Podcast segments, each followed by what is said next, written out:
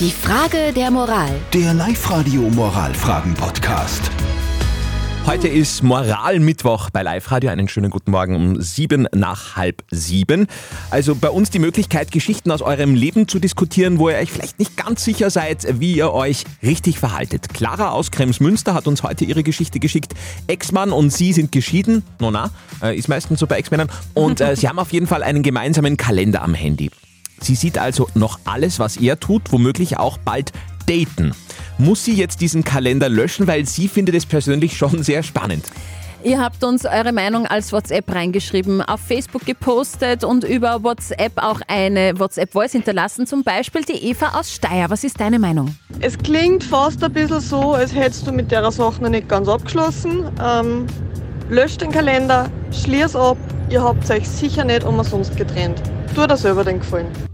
Die äh, Eva, na Blödsinn, die Gabi hat noch über Facebook geschrieben, definitiv löschen. Was bringt das noch? Nehme an, dass es noch sehr emotional ist und daher machst du dich kaputt. Und der Kurt hat noch über WhatsApp geschrieben, ich würde es nicht löschen, mich würde es brennend interessieren, wo meine Ex sich rumtreibt.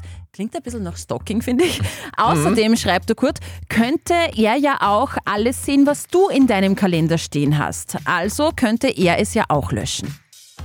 Das stimmt auch wieder. Er kann es ja eigentlich auch machen. Es ist wirklich sehr spannend heute, was man da richtigerweise macht. Wir äh, geben das Wort an unseren Life-Coach Konstanze Hill. Das glaube ich dir, dass du das sehr spannend findest. Die Frage ist, ob du es immer noch so spannend findest, wenn du siehst, er hat ein erstes Date. Ja, ich weiß nicht, wie gut ihr auseinandergegangen seid. Ich würde ihn fragen, ob er will, dass du das löscht. Oder ich würde es überhaupt gleich löschen. Es kommt einfach darauf an, wie euer Verhältnis jetzt ist. Aber einfach behalten, ohne ihm das zu sagen, halte ich für eine schlechte Idee.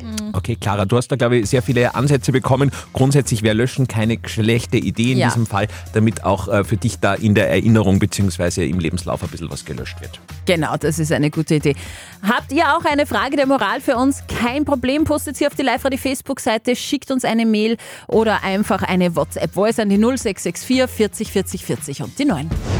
Die Frage der Moral. Der Live-Radio Moralfragen-Podcast.